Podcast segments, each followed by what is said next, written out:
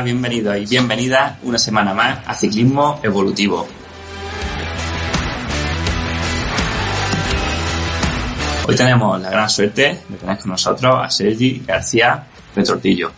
Sergi es profesor de la Universidad Wake Forest en Carolina del Norte, es experto e investigador en fisiología de redes. Bueno, Sergi, para lo siguiente me gustaría preguntarte a ti. Lo primero, agradecerte que te pases por el podcast y la primera pregunta que te lanzo es, ¿qué haces en Carolina del Norte y cómo has llegado hasta aquí? ¿Cómo ha sido tu historia desde que empezaste a estudiar un poco hasta que hayas decidido especializarte en fisiología de, de redes y por qué en un campo tan novedoso y tan complicado?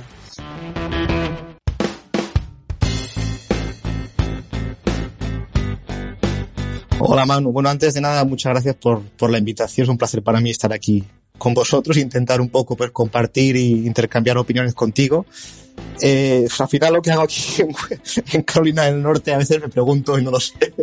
y he terminado aquí pues por un cúmulo de muchas cosas. Pero al final la, el camino que me trajo acá, eh, bueno, yo ahora estoy trabajando, digamos, eh, dando clase, investigando en Wake Forest University, como dijiste tú, ¿no? Eh, Digamos, el origen está en 2016, cuando terminé el doctorado eh, en la Universidad de Barcelona, en el que empezamos a investigar, pues, este caso, cómo el sistema respiratorio y el cardiovascular se coordinan entre ellos, ¿no? Durante pruebas de esfuerzo. Y generamos una, una, digamos, una variable nueva que la llamamos coordinación cardiorrespiratoria, ¿no? Que nos da una información un poquito relevante en, sobre cómo, en este caso, el sistema, el sistema respiratorio se acopla con el cardiovascular durante el ejercicio físico. Y empezamos a ver cosas interesantes, ¿no? Resultados interesantes, eh, que nos apuntaban a que cuando analizas y cuantificas cómo diferentes eh, sistemas fisiológicos se coordinan entre ellos durante el ejercicio físico, pues puedes obtener información interesante y relevante que quizás las variables, digamos, eh, comúnmente utilizadas en fisiología, ¿no? Pues, como el consumo de oxígeno, la potencia máxima y demás, no pueden ofrecer. Entonces ahí, digamos, eh, empecé a investigar, me di cuenta que mi, mis habilidades computacionales eran nefastas e inexistentes y me puse en contacto con un grupo en la Universidad de Boston, en el Departamento de Física, dirigido por el profesor Plamen Ivanov, eh, que es el padre de esta Network Physiology o Fisiología de Redes. Vine para acá, empecé a aprender eh, diferentes técnicas para pues cuantificar eh, y determinar eh, coordinación entre músculos y órganos. Y al final, pues, eh, de una cosa para otra, pues terminé aquí en Wake Forest University, un poco siguiendo esta línea de trabajo, eh, dando clase y un poco intentando aprender de esta sociedad, de esta sociedad americana que tiene bastante que aportar también. Bueno, sois muchos los eh, doctores que al final habéis terminado en Estados Unidos o fuera de España, al final por perseguir un poco pues lo que queríais investigar, ¿no? Ha sido que o te ha ido porque, digamos, tenía obligación de irte o porque era el único sitio donde podías investigar lo que te gusta. Buena, buena pregunta. Al final, eh, un poco los que nos dedicamos al tema este de la investigación, tú sabes que nos mueve un poco la, pasión y las ganas de hacer lo que te gusta y lo que crees que es bueno para el campo, ¿no? Y en este caso yo vine aquí porque era el único lugar que yo conocía en el que se estaba trabajando así y podía aprender. Y así lo hice. Al final vine aquí un poco por, por la necesidad de aprender y de, y de crecer como profesional y como persona. Pero al final, no, en, España eh, todo es complejo, ¿no? Las oportunidades son menores, el, el contexto es difícil, la, la, infraestructura es muy, está menos desarrollada y al final es difícil, de, digamos, crecer ahí. Con lo cual tuve que hacer un movimiento, venir para acá. Que esto no significa que en España no haya, no haya, no haya, digamos, eh, conocimiento, porque hay muchísimo, muchísimo. Y hay gente muy, muy buena. El problema es que la infraestructura no permite a esta gente desarrollarse. Entonces, cuando tienes que al final, pues, eh, hacer pequeños movimientos, pero eh, es un poco de mezcla de necesidad y ganas de, ganas de aprender. Exactamente, firmo lo que dices porque al final aquí en el podcast hemos tenido algunos de los mejores científicos del mundo, muchos españoles, pero claro, todos que al final trabajan fuera de, España por unas cosas o, o, por otras. En fin, este no es el tema de la entrevista, solamente era una puntualización. porque me interesa preguntarte por qué es esto de la fisiología de redes, ¿no? Que a mucha gente le sonará extraño. O sea, ¿qué, qué es la fisiología de redes? Pues sí, es, es, a mucha gente le sonará un poquito a chino. Esta fisiología de redes, ¿no? Como digamos el nombre originario, ¿no? Como que tiene, ¿no? Es la, Network Physiology. Es un, nuevo ámbito de conocimiento eh, que tiene como foco, ¿no? Eh, intentar entender y, cuantificar, sobre todo dar número a, a cómo distintos órganos clave, como puede ser el corazón, el cerebro, músculos, pulmones, se coordinan entre ellos, ¿no? Y cómo esta pues, coordinación da lugar a diferentes estados fisiológicos, llamarle la, la vigilia, llamarle el sueño, fatiga, enfermedad. ¿no? Yo, tú y yo estamos sentados ahora mismo y tenemos una serie de músculos que están, digamos, sincronizando su activación de una forma que nos permite estar sentados y manteniendo una postura, pues, eh, concreta, ¿no? Y al igual, pues estos músculos se coordinan con el corazón y el cerebro, eh, de forma que al final, pues yo puedo ejecutar una tarea concreta si ahora me levanto y empiezo a correr o empiezo a saltar, estos músculos y órganos serán los mismos, ¿no? Pero la forma en que se van a, activar y a sincronizar va a cambiar para que yo pueda ejecutar tareas distintas, ¿no? Un poco es la, idea de esta coordinación entre, órganos. Y un poco más concretamente, otra, esta, esta fisiología de redes, ¿no? Esta Network Physiology también se está un poco aplicando al ejercicio físico. ¿No? que es el, un poquito le hemos nombrado Network Physiology of Exercise, eh, que básicamente lo que hace es estudiar esta coordinación entre, entre músculos y órganos durante el ejercicio físico. Y ver cómo esta coordinación pues cambia en respuesta pues a la fatiga aguda, eh, a diferentes tipos de entrenamiento, etcétera. Esto es un poquito el resumen de esta fisiología de redes. Claro aplicando al ejercicio, por ejemplo, podríamos decir que no, no solo es importante, por ejemplo, tener unos músculos fuertes, una gran capacidad de reciclar lactato o, un gran consumo de oxígeno, sino la capacidad de que todos estos o todas estas partes del sistema funcionen en, sincronía, como deben.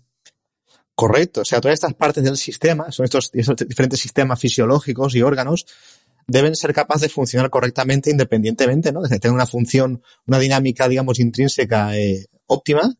Esto número uno. Y dos, deben ser capaces de estar integrados, ¿no? En una, en una red compleja como es el cuerpo humano, ¿no? Y trabajar de forma sincronizada y, eh, y eficiente, ¿no? Es como un equipo de fútbol. Debo tener un pedazo de jugador en un equipo de fútbol, ¿no? Que es buenísimo, que es fantástico, eh, pero que si no se acopla con el resto del equipo, digamos, el, el outcome final del, del, del, equipo va a ser, va a ser malo, ¿no? Pues con el cuerpo humano pasa un poco lo mismo. Los diferentes sistemas deben trabajar bien, ¿no? De forma independiente y, e integrados en una red dinámica, como es el, digamos, el organismo humano. ¿sí? Exactamente, y eso cambia hasta el, hasta el jugador. O sea, eh, Messi es seguramente el mejor jugador del mundo, pero si jugase en el Granada, pues quizá no lo sería, ¿no? Porque al final sería muy fácil para el equipo contrario anularlo. O sea, le pondrían tres defensas o cuatro y ya está. Correcto, lo pones en un contexto eh, no favorable para él y no lo vas a, a, maximizar. O sea, esta analogía no vale también para tu corazón, por ejemplo, ¿no? O tus músculos. Puedes tener un músculo grande que puede aplicar muchísima fuerza, ¿no? Una, una cantidad de newtons grande, pero si este músculo no puede sincronizar su activación con el resto de músculos involucrados en la tarea, esta tarea que puede ser correr, saltar, pedalear, desplazarse, va a ser menos eficiente. Entonces, eh, es importante poder cuantificar no solo la fuerza que aplica este músculo, ¿no? O cómo funciona el corazón, sino cómo este, este, esta parte del sistema, este órgano, funciona de forma integrada, pues con el resto de músculos, el resto de órganos que están, digamos, eh, trabajando a su vez. Y bueno, ¿qué diferencia hay? Porque al final decimos que esta fisiología de redes es, digamos, un nuevo campo de conocimiento, pero ¿en qué se diferencia de la fisiología más tradicional, la que todos hemos estudiado, por lo menos la que yo y la mayoría hemos estudiado en, en la carrera? O sea, ¿qué, qué cambia? Buena, buena pregunta. Bueno, al final la fisiología, ¿no? Eh, tradicional, que la llamamos aquí, ¿no? Pero es la fisiología humana como conocemos, que por cierto, es la responsable de que hoy en día pues estemos donde estamos, ¿no?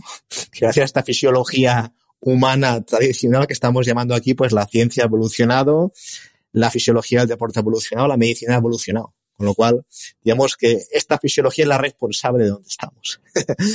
Pero, digamos, eh, esta fisiología, eh, que insisto, ha evolucionado de forma tremenda en los últimos 20, 30 años, eh, se focaliza sobre todo, eh, o estudia, digamos, al organismo, centrándose en lo que se llama eh, integración vertical. ¿no? ¿Esto qué significa? Pues si yo quiero ver qué efecto tiene una determinada carga de entrenamiento en el cuerpo, ¿no? O un tratamiento X, eh, lo que voy a ver es qué efecto tiene esta carga de entrenamiento en un músculo concreto, ¿no? O en un sistema concreto, o en el cerebro, o en el corazón. ¿no? Eh, entonces, esta, esta aproximación, que insisto, es útil, muy útil para ver este, el funcionamiento, digamos, de, de o, la, o, la, respuesta de diferentes órganos a una carga de entrenamiento, eh, digamos, no es suficiente para dar una información, digamos, más global del organismo. Porque si yo me limito en ver qué efecto tiene este entrenamiento en un músculo o en un órgano, voy a perder otra parte, ¿no? Que es cómo este músculo o este órgano se coordina con otros elementos del sistema. Es decir, que esta fisiología, digamos, tradicional en este caso no tiene en cuenta el efecto de esta carga de entrenamiento, por ejemplo, o de un tratamiento X, ¿no? En eh, la forma en que distintos músculos se sincronizan entre ellos durante el ejercicio físico, ¿no? O en la forma en que el corazón se sincroniza con el cerebro, o el cerebro con los músculos. ¿Sí? Entonces, esta fisiología de redes, esta network physiology, un poco tiene el objetivo de cubrir este gap, ¿no? Entonces, eh, que este gap se llama integración horizontal en fisiología, ¿no? Es decir, eh, voy a focalizarme en entender cómo una determinada carga de entrenamiento o un tratamiento, lo que sea, afecta a la, digamos, a la, a la, a la red de interacciones entre músculos y entre órganos. Entonces, un poco, la fisiología clásica tiene una, una, un, un, objetivo concreto y aporta información en un sentido que es muy útil y relevante. Y esta fisiología de redes o network physiology lo que hace es, bueno, dar respuesta a preguntas que no se pueden responder con diseños y herramientas de la fisiología clásica, que insisto es muy bien cómo esta carga de entrenamiento afecta a la coordinación intermuscular o a la coordinación córtico-muscular o cardiorrespiratoria o cardiomuscular. Ahí está la, ahí está la historia. Vale, a ver, voy a intentar poner un ejemplo para ver si lo entiendo yo y así lo puede entender la oyente. O sea, por ejemplo, podríamos decir, no sé, a ver si sirve, no, no lo sé. Podemos decir que la fisiología tradicional se centra en el estudio, por ejemplo, de una planta determinada, ¿no? O sea, llevándolo a la metáfora de la botánica, por ejemplo. Pero la fisiología de las redes eh, nos diría, pues, cómo interacciona esa planta con los polinizadores, ¿no? Con los depredadores, con otras plantas, y es todo ese conjunto de plantas, por ejemplo, que formaría el bosque, con el clima, ¿no? Con la atmósfera, con los suelos, con la dafología, ¿no? ¿Podríamos decir que sería algo así o, no? Sí, creo que. Creo que el ejemplo que pones es muy bueno. Esa analogía creo que es buena, ¿no? Es al final la fisiología, digamos, tradicional estudia, ¿no? La, la planta y el funcionamiento de esa planta. Intenta aprender muchísimo, ¿no? Y entender mucho cómo esa planta funciona, ¿no? A todos los niveles, ¿no? Como puede ser esa planta, puede ser el corazón, o el músculo, o el cerebro, pero en este caso no contempla o no contempla demasiado cómo esta planta interacciona pues con el entorno, con otras plantas, con el, el, el polinizadores, con el ambiente, con eh, el clima. Entonces la Network se encargaría de eso que dices tú, de ver esa, de estudiar esa interacción entre esa planta y otras plantas y otros animales y digamos el entorno que les rodea. Sí, sí, sí.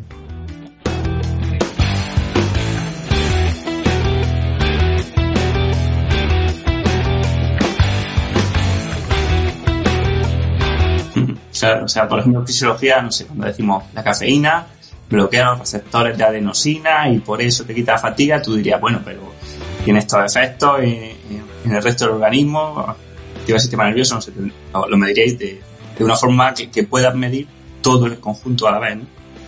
Correcto, o sea, ya me parece bien que estudies, ¿no? El efecto de la cafeína a nivel molecular, ¿no?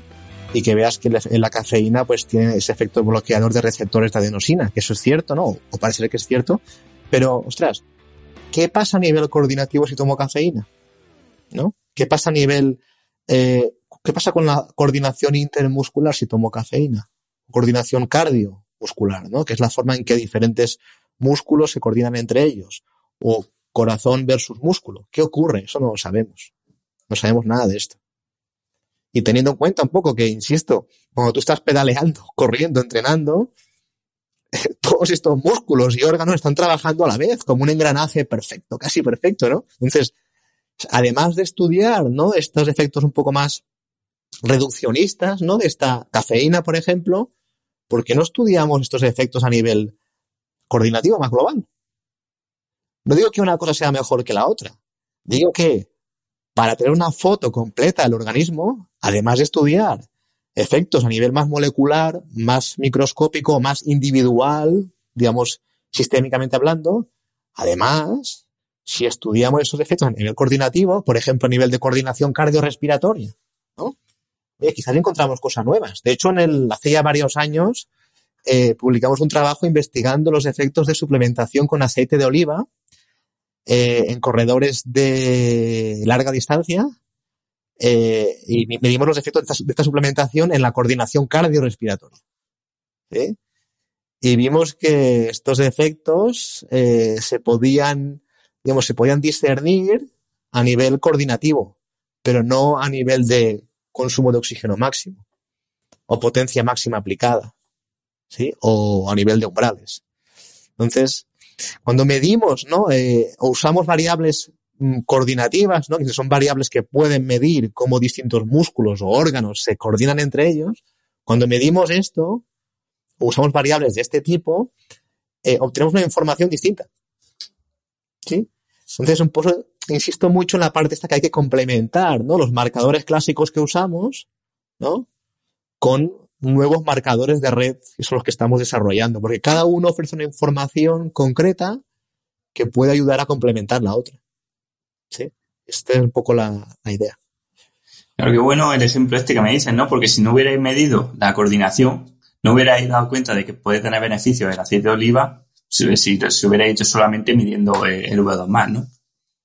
Correcto. De hecho, con, eh, no recuerdo ahora exactamente el resultado, esto fue en 2018, 2019, no recuerdo, pero sí que vimos que, mm, de hecho, hay, mm, tenemos una serie de trabajos publicados sobre coordinación cardiorrespiratoria y el resultado siempre es, el mismo. ¿no? Vemos que en según qué tipo de intervenciones, el consumo de oxígeno eh, no es lo suficientemente sensible para encontrar cambios. ¿no? Pero cuando yo miro a nivel coordinativo, resulta que esta variable en concreto, la coordinación cardiorrespiratoria, sí que puede, de alguna forma, encontrar cambios provocados por una intervención concreta de entrenamiento o por una enfermedad o por una suplementación X.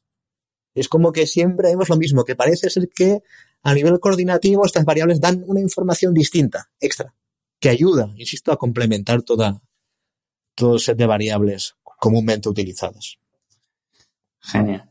Bueno, em, pasando al ámbito más científico, eh, habéis hecho una serie de artículos, ¿no? Eh, uno, uno precisamente también que publicaste tú, eh, bueno, tú y, un grupo de investigadores en 2017, hablando de cómo la coordinación cardiorrespiratoria empeora conforme nos vamos fatigando.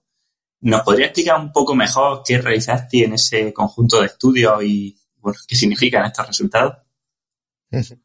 Sí, pues de hecho esta serie de estudios los que comentaba hace unos, hace unos segundos, ¿no? Que son un poquito el origen de esta un poco eh, fisiología de redes aplicada un poco al ejercicio, ¿no? O el origen de nuestra línea de investigación.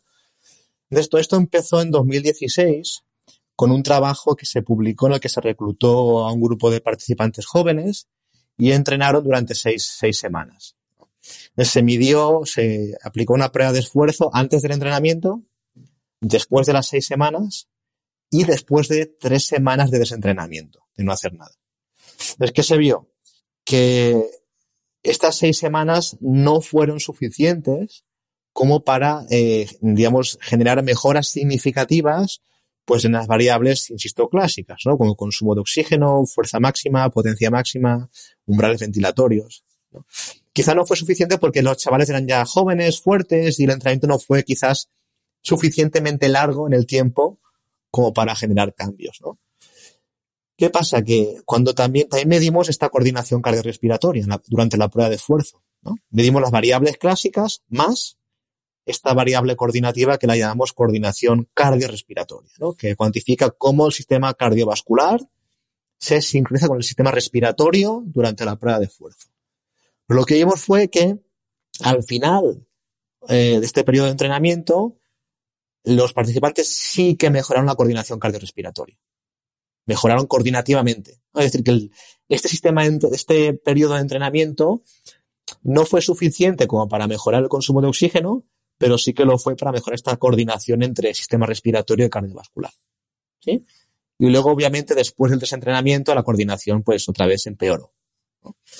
Entonces aquí nos preguntamos, ostras, al igual es que, ¿no? Esta variable que mide cómo dos sistemas se coordinan, nos puede dar un poquito de información extra, ¿no? Vamos a ver qué ocurre. Y aquí planteamos el trabajo de 2017, es lo que comentas tú. Hicimos la inversa, ¿no?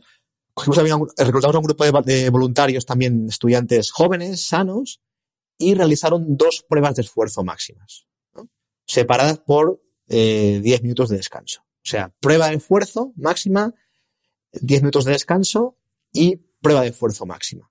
¿sí? La, inversa. Eh, durante las pruebas de esfuerzo medimos también ¿no? las variables, digamos, clásicas, consumo de oxígeno, umbrales, potencia máxima, de todo este rollo.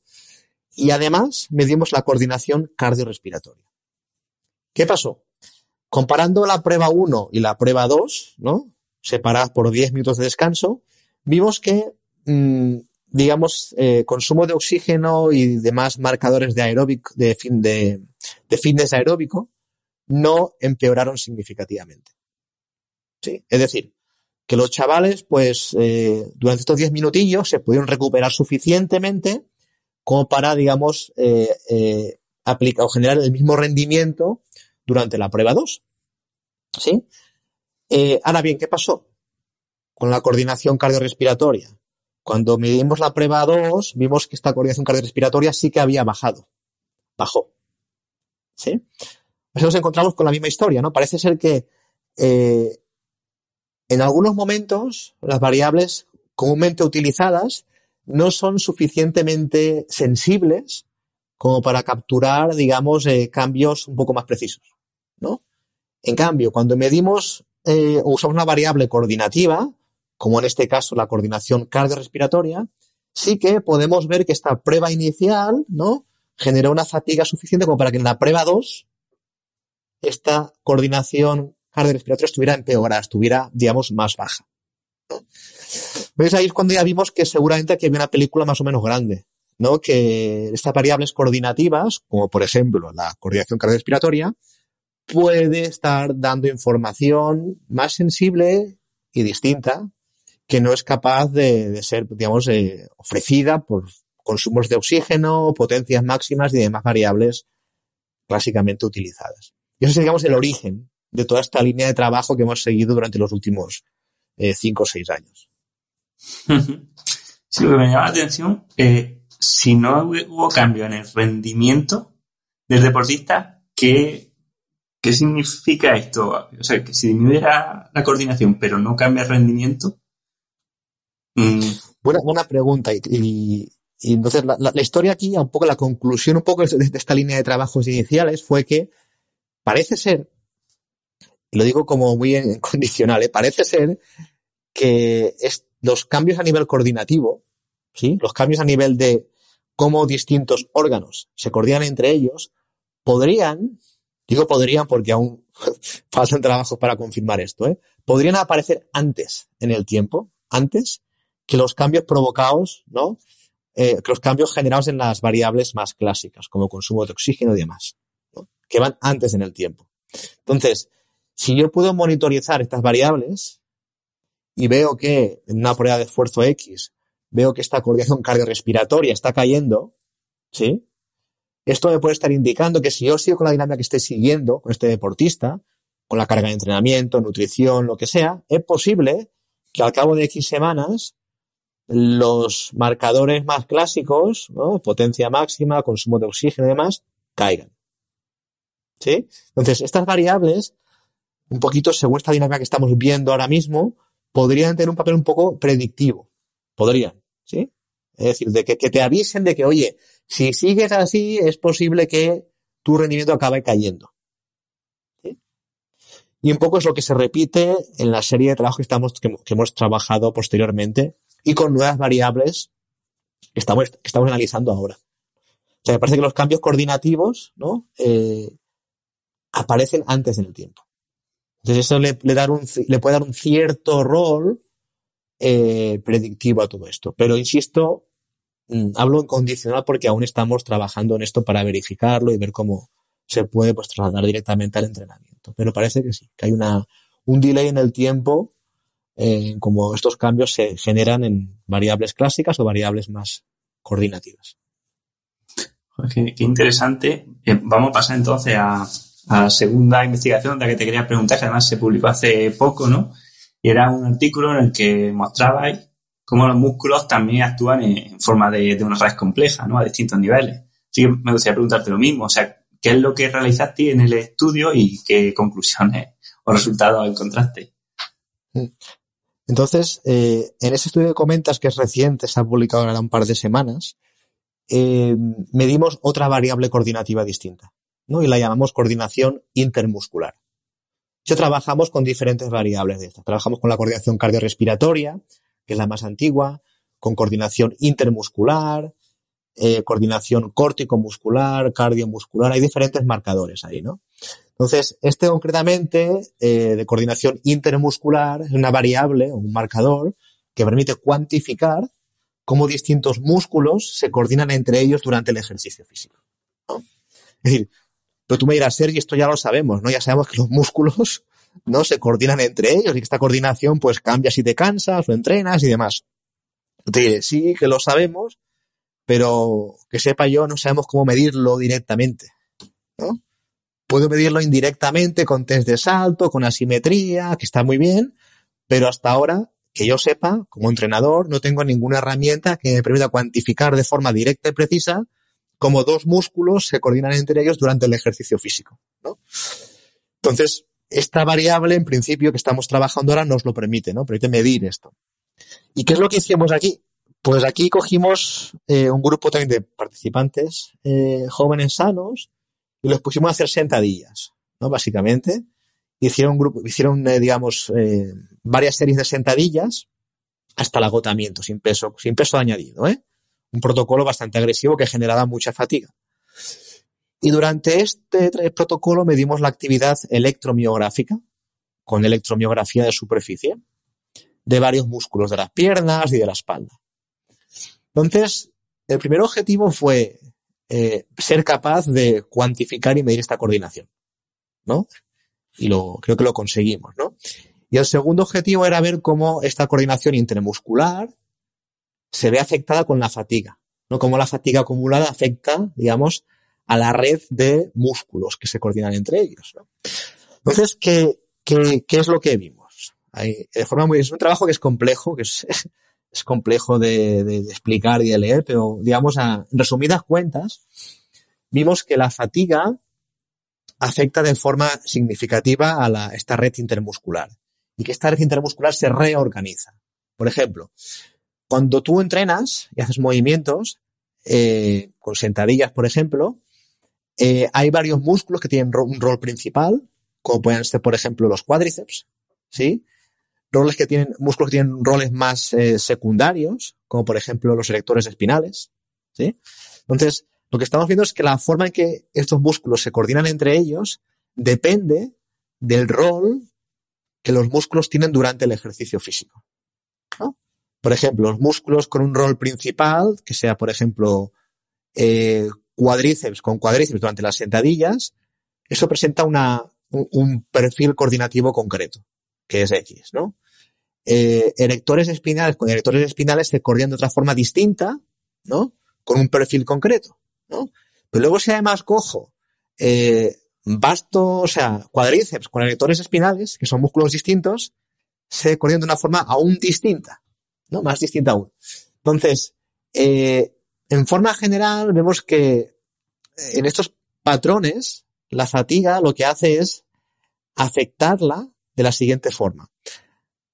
Eh, en la serie primera, en la que digamos no hay demasiada fatiga, parece que todas las fibras musculares de un músculo, en este caso del cuádriceps, por ejemplo, se coordinan y se sincronizan de forma correcta y adecuada con todos los tipos de fibras musculares de otro músculo. Por ejemplo, del otro cuádriceps.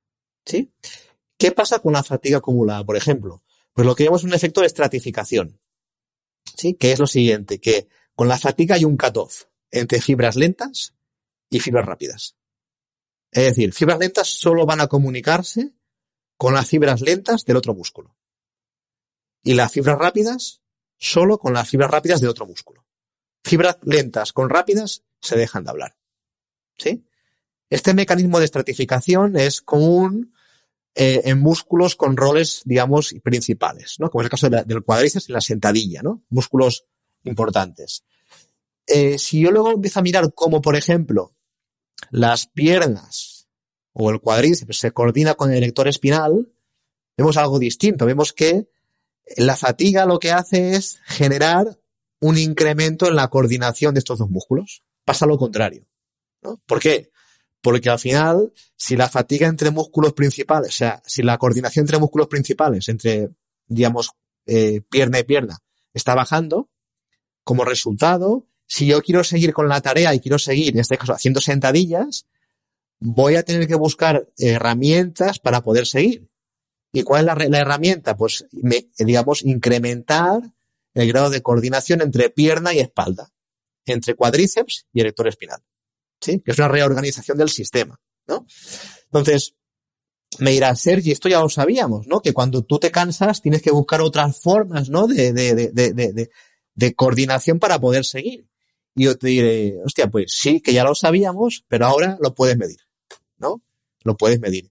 Y sabes como una persona sana, eh, esto se debe, como esta coordinación se debe, digamos, dar en una persona sana. Y cómo esta coordinación debe cambiar una respuesta acumulada, con la fatiga acumulada, perdón. Y tú puedes medir esto. Y ver que si esto no se está dando, al igual es que está pasando algo, ¿no? A nivel coordinativo. Y tú como entrenador puedes actuar, entrenar para que esta coordinación mejore. ¿No? Pero al final, eh, si la coordinación intermuscular entre una serie de músculos no es buena, no es óptima, van a pasar dos cosas, ¿no? Primera es que el rendimiento va a bajar. Si no nos coordinamos adecuadamente, el rendimiento va a bajar. Voy a aplicar menos fuerza, voy a ser menos eficiente y demás. Y número dos, posiblemente me lesione. Con lo cual, eh, tener una herramienta que me permita monitorizar cómo diferentes músculos se coordinan entre ellos y cómo esta coordinación cambia con la fatiga, creo que es útil, relevante e interesante. Es un poco la, digamos, la, el mensaje final de este trabajo que comentabas.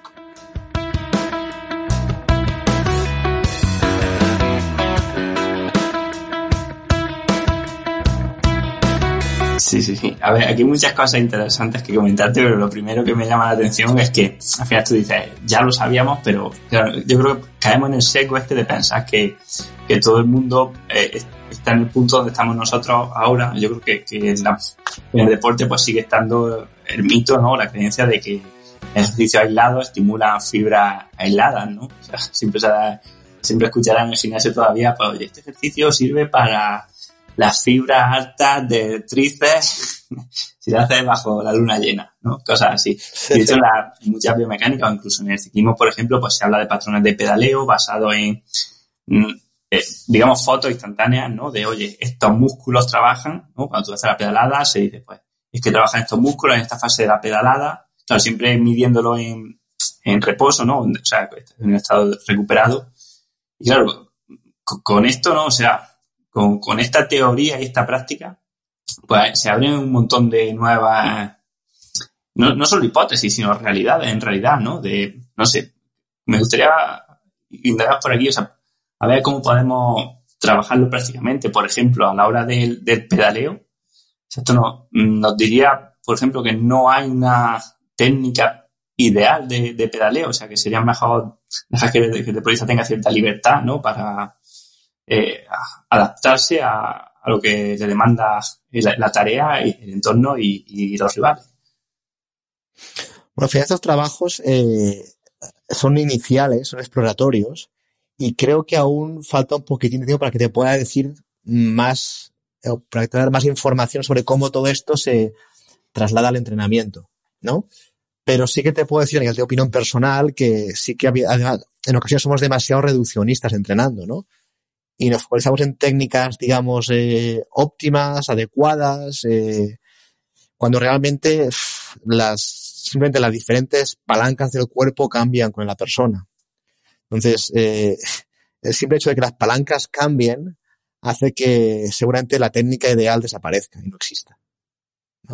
Entonces, eh, pienso que la técnica ideal no existe, que sí quizá existan, digamos, eh, elementos comunes que se deben seguir, pero que, digamos, eh, estos, esta técnica debe ser flexible y adaptable a la estructura y capacidades de cada persona, ¿no? Pero en este sentido, estas variables coordinativas, ¿no? Nos pueden ayudar un poco a medir todo esto, ¿no? Un poco a medir el estado coordinativo de una persona concreta en una tarea concreta y huir un poquito de estas técnicas ideales, eh, estas recetas ideales que están en internet, en libros, que en muchas ocasiones distan de la realidad, la verdad. por ejemplo, cuando vemos que un ciclista, no sé, me acuerdo cuando estaba contador, que mucha gente lo decía en, modo de crítica, ¿no? De, oye, es que se va para, o sea, se echa hacia adelante en el sillín, o es que se pone muy de pie, ¿no? O, o alguno que es que ha empezado a chepazos, o sea, son al final, son compensaciones que tiene que hacer para seguir manteniendo la actividad a ese ritmo, ¿no? Como en el ejemplo que me has puesto antes, de que empiezas a sincronizar, empiezas a activar más la espalda cuando ya no eres capaz de tirar con, con los brazos, ¿no? O como un ejemplo que he puesto yo a veces, ¿no? De que tú tienes una maleta en la mano y cuando ya llevas una hora con la maleta ya te tienes que apoyar en la pared y, ponerte así de, lado, ¿no? Porque si no se te cae. Exacto, es que además esa técnica ideal que tú que comentamos veces es una técnica que además que en el caso de que existiera cambia con la fatiga acumulada. Es decir, si yo estoy cansado esa técnica no la puedo mantener. Y si la quiero mantener, haciendo lo que a veces es buscar nuevas, ¿no? nuevas coordinaciones, nuevas reorganizaciones para poder seguir realizándola, ¿no? Como el ejemplo que ponías de la maleta, ¿no? Si yo quiero seguir andando, pues la cambiaré de mano, ahora me torceré hacia un lado, hacia el otro, para poder seguir. Entonces, cuando tú estás pedaleando, estás corriendo, estás ejerciendo X movimiento, cuando te empiezas a cansar, el sistema eh, va a buscar, se va a reorganizar para buscar nuevas, digamos, coordinaciones, nuevas redes que te permitan poder seguir con la tarea, ¿no? Que es el ejemplo de las sentadillas. Cuando estoy, cuando digamos la, eh, la coordinación entre piernas está ya rota, si yo quiero seguir tirando, esa pierna va a empezar a hablar con la espalda. ¿Sí? Porque si no, si pretendo únicamente que las dos piernas abren entre ellas y ya está, voy a parar, voy a poder seguir. Con lo cual el sistema lo que hace es buscar nuevas estrategias. en el caso de la sentadilla era pues hacer que la pierna empiece a comunicarse con la espalda. Y eso permite al sistema poder seguir ejecutando la tarea. ¿Hasta cuándo? Hasta que sea incapaz de buscar nuevas estrategias que le permitan seguir. Entonces eso es el fallo, ¿no? Es la, es el límite, el, ¿no? Entonces esto se puede extrapolar a cualquier técnica, ¿no? En ciclismo, carrera, que cuando estás reventado, esa técnica ideal no la puedes mantener, aunque exista. Entonces, si quieres seguir corriendo o pedaleando, o te compensas, o te chepas pedaleando, o empiezas a, no, a gatear en lugar de correr, o no vas a poder seguir. Con lo cual, hablar de técnicas ideales es complicado. Yo hablaría de, digamos, de elementos claves en el gesto técnico, más que una técnica ideal. Y esto que ocurre con los músculos, podríamos llevarlo, el mismo ejemplo, a, la red fisiológica, ¿no? O sea, sistema cardiovascular, cardiorrespiratorio, renal. Mm, ¿Cómo podríamos verlo? O sea, sé que es una pregunta que seguramente no tenga respuesta, pero ¿cómo podríamos ver esto en el entrenamiento? O sea, ¿qué podríamos cambiar de nuestro paradigma, de la forma en que entrenamos? O sea, de nuestro paradigma más reduccionista a, esto, teniendo en cuenta que el organismo a nivel fisiológico actúa como, como una red. Buena pregunta y no te la puedo contestar. lo siento. Es yo ahora mismo, o lo que está, no yo, o sea, la gente con la que trabajo estamos eh, muy centrados en eh, aprender a evaluar al organismo humano. ¿Sí?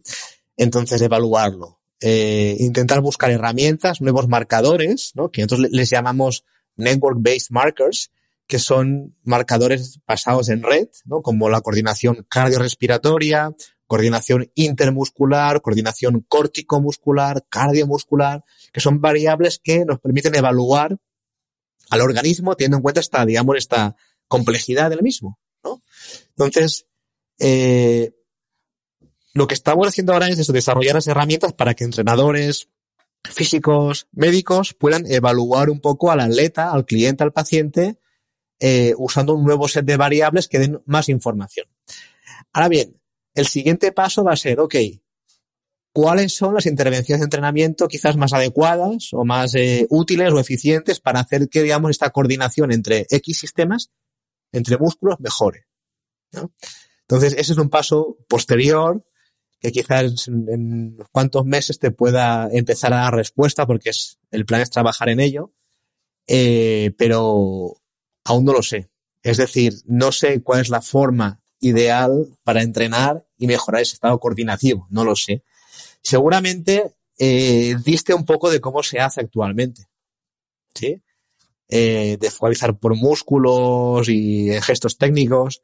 Pero ahora mismo, o sea, a mí no me gusta criticar cosas cuando no tengo respuesta. Entonces, como no tengo la respuesta, sé que la entrenamos como podemos. ¿Sí? Ahora empezamos a tener respuestas en cuanto a cómo medir el cuerpo. ¿no? quizás no lo medíamos del todo bien, ahora vamos a empezar a medirlo un poco mejor. Y en breve, insisto, pues intentaremos dar respuesta vale, ¿cómo puedo entrenar para que estas variables que miden un poco este estado coordinativo del cuerpo, pues puedan mejorar, ¿no? Entonces, eh, ahí te podré contestar. Ahora, aún es pronto, lo siento. Bueno, no, me, me viene además genial que hayas dicho esto, porque te voy a trasladar unas entre comillas, crítica, ¿no? Que a mí alguna vez me ha dicho alguien y es que dice, es que tanta complejidad, tanta complejidad y luego no, no hay una forma de entrenar o no, o sea, ¿de qué nos sirve? Sabes que el cuerpo es complejo si luego no, no, nos dice, no, no se dice cómo hay que entrenarlo, ¿no? Y, y, claro, te, te lanzo otra pregunta, ¿no? O sea, mm, si, o sea, por eso, si todo es tan complejo que, mm, y no tenemos soluciones, ¿de qué nos sirve? Ya, ya, ya. De hecho, eh, esto a mí no me, el, el, yo, yo, huyo bastante de la teoría, en este caso, ¿no? De la, pero no es porque huyo. Yo he trabajado durante muchos años como entrenador, fisio, he trabajado con mucha gente y sé lo que el entrenador necesita. Que son cosas prácticas. Oye, usa esto o usa esto. Y ya está. Entonces, como sé lo que necesitamos, ¿no? Porque me, he trabajado durante muchos años como eso, estoy intentando, o estamos intentando, aportar herramientas que se puedan usar. Entonces, desgraciadamente, pues el tiempo es limitado, la vida es limitada y, se puede ir como se puede ir de rápido, pero ahora mismo creo que el paso coherente es empezar a evaluar em, o evaluar bien. Y el siguiente paso, pues, será seguramente a ver cómo entrenar mejor para, digamos, eh, ser un poco coherente con la forma en que el cuerpo funciona. Pero ahora mismo, eh, y yo sé de lo que me hablas, ¿eh? que la gente al final sí es, el cuerpo es complejo, pero si al final entreno igual. ¿de qué me sirve? Es verdad. Pues hasta ahora, mmm, en cuanto a nivel de entrenamiento, no te sé dar una recomendación concreta, no la sé. Eh, y, la gente que te hace esta crítica, pues tendrá cierta, cierta razón. Espero que en unos meses o en un tiempo corto podamos empezar a decir, bueno, no, pero ya empezamos a tener herramientas o estrategias que puedan un poquito ser más coherentes eh, a esta complejidad. Pero hasta ahora, y te hablo por mí y por la gente con la que trabajo, estamos muy focalizados en evaluación funcional.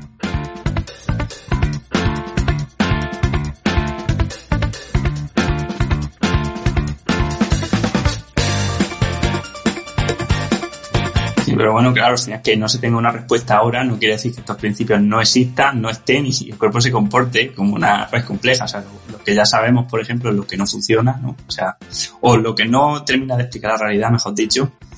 Y, bueno, seguramente no tiene respuestas, ¿no? Como dices, pero sí que tiene unos principios de, de conocer esto que al final va a aplicar al entrenamiento, ¿no? O sea, eh, eh, está claro, ¿no? Que lo que no tiene son, pues, eh, la receta mágica, no va a escribir libros diciendo, oye, tenéis que entrenar tantas repeticiones haciendo esto, el pino de revés en, en un árbol porque, porque no lo tienen, sí. ¿no? pero no quiere decir que esto no es que, Sí, recetas mágicas tampoco creo que las tengamos nunca. ¿No? Habrá principios mágicos en cualquier caso, ¿no? Unos principios que si sigues la cosa funcione. Pero, insisto, aún creo que es pronto para dar respuesta a esto y, y pero yo creo que si empezamos como, ¿no? Digamos, eh, construyendo la casa por la, por la, por la base, ¿no? Por los cimientos, todo llega. Y, creo que lo primero es evaluar bien. Porque a veces no evaluamos bien. Y medimos al cuerpo usando variables que no permiten capturar la forma con la que el cuerpo trabaja. Y eso, digamos, no es adecuado o no es preciso. Entonces, primero vamos a evaluar bien y una vez sepa evaluar, ¿no? En base a la forma en que el cuerpo trabaja, luego quizá nos planteamos otras cosillas. Pero antes hay que aprender a evaluar al, deportista, al cliente, al paciente. Y luego ya veremos. Me interesa preguntarte un por esto también, porque al final las mediciones ahora en el entrenamiento pues se basan en eso, en, promedio, en sumatorio, en comparativa, ¿no? Con un deportista ideal, en carga, en, pues mediciones o, o ecuaciones de carga acumulada, etcétera. Entonces, ¿qué, ¿qué cambia de esas mediciones a, la forma en la que vosotros estáis midiendo pues esta sincronización o esta fisiología? Como te decía al final, eh, creo que todos entendemos y estamos de acuerdo en el hecho de que cuando yo estoy pedaleando, corriendo, lanzando, jugando a fútbol, luchando, todos los músculos de mi cuerpo y órganos están trabajando de forma sincronizada, ¿verdad? Eso creo que nadie lo va a discutir.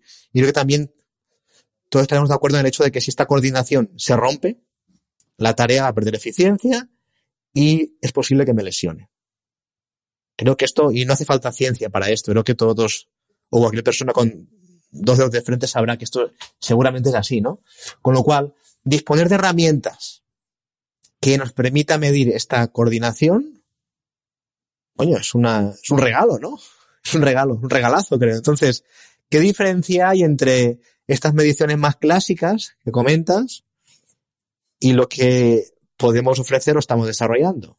Porque estas mediciones clásicas, pues, darán una, información concreta de un proceso concreto, en un momento concreto, en alguien concreto, que puede, pues, ser relevante más o menos.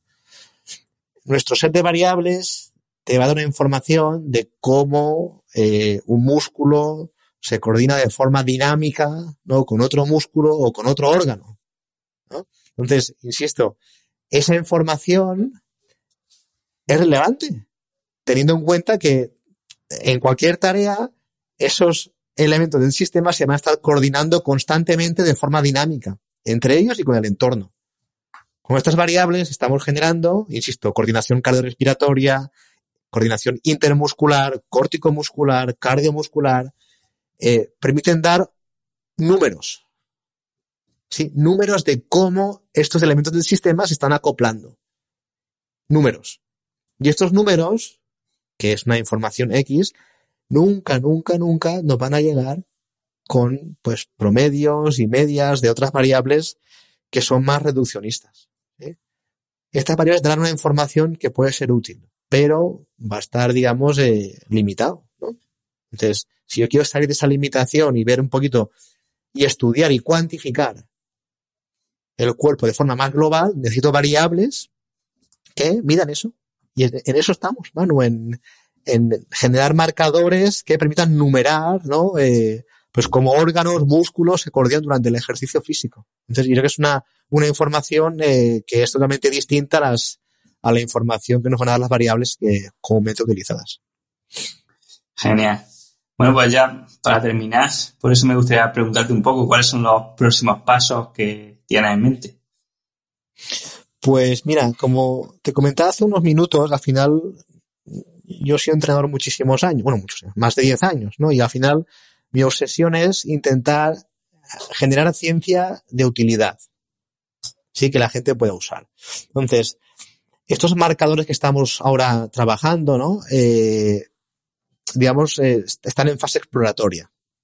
Sí, sabemos que hay cosillas, sabemos que dan información, sabemos que eh, esta información pueda ser sensible, que pueda ser útil y remarcable y interesante, ¿no?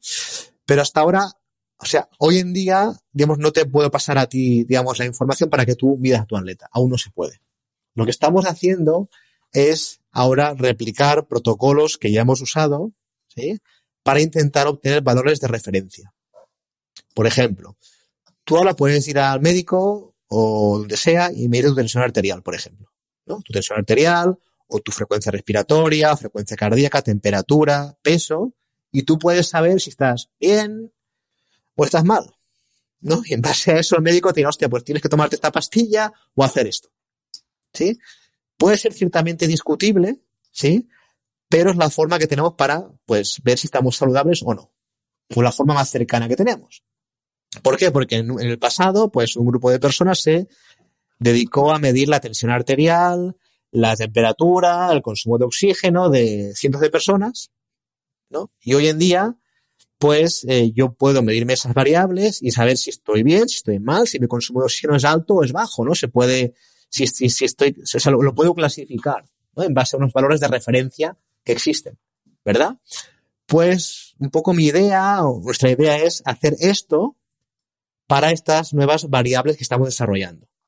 ¿Sí? Sacar valores de referencia, entre comillas, para la coordinación intermuscular, cardiomuscular, corticomuscular, de forma que esto lo pueda introducir quizás en el teléfono, ¿sí? En una aplicación, pasarla a un entrenador, a un fisio, a un médico y que se pueda utilizar este marcador para evaluar a un paciente, a un cliente y que tú hagas un test concreto que estará definido y que este test haya un resultado final.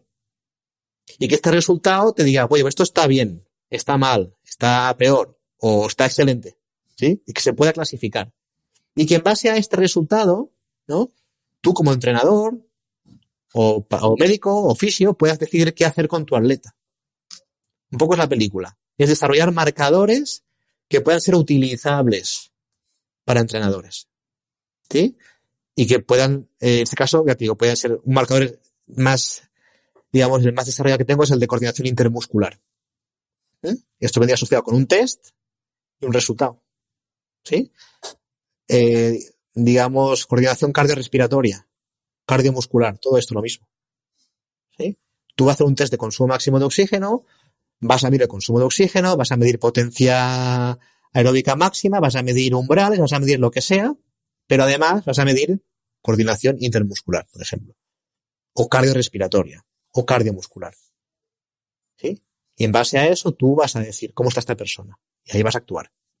Este es un poco la, la, el objetivo a corto plazo y lo que estamos trabajando ahora aquí en, en nuestro departamento y grupo para un poco desarrollar esta parte y sobre todo con el objetivo de llevarlo a la práctica, que la gente pueda usar este marcador. ¿Sí? Que sea un test más, pero con una visión mucho más, en este caso, global y, y, y sistémica. Futuro del entrenamiento. Bueno, si es futuro o no, pero al menos intentamos eh, eh, hacer que el entrenamiento o la fisiología se acerque cada vez más a, la forma real en la que el cuerpo trabaja. Es un sistema complejo formado por diferentes partes que interaccionan entre ellas constantemente con el entorno. Con lo cual necesito herramientas acordes para medir esta interacción. Entonces, no sé si eso hará que sea mejor o peor, pero sí que por lo menos se acerque un poco más a la realidad del organismo humano. Exactamente, exactamente. No se puede medir el peso con una regla. Así correcto, que, correcto. Pues bueno, Sergi, muchísimas gracias por la entrevista. Y bueno, ya te digo, si cualquier, pues espero que más adelante pues volvamos a, a, repetirla en alguna ocasión y que nos vayas contando tu avance. Por supuesto, gracias Manu por la invitación, ha sido un placer hablar contigo, compartir y cualquier duda, pues aquí estamos, seguimos. Muchas gracias.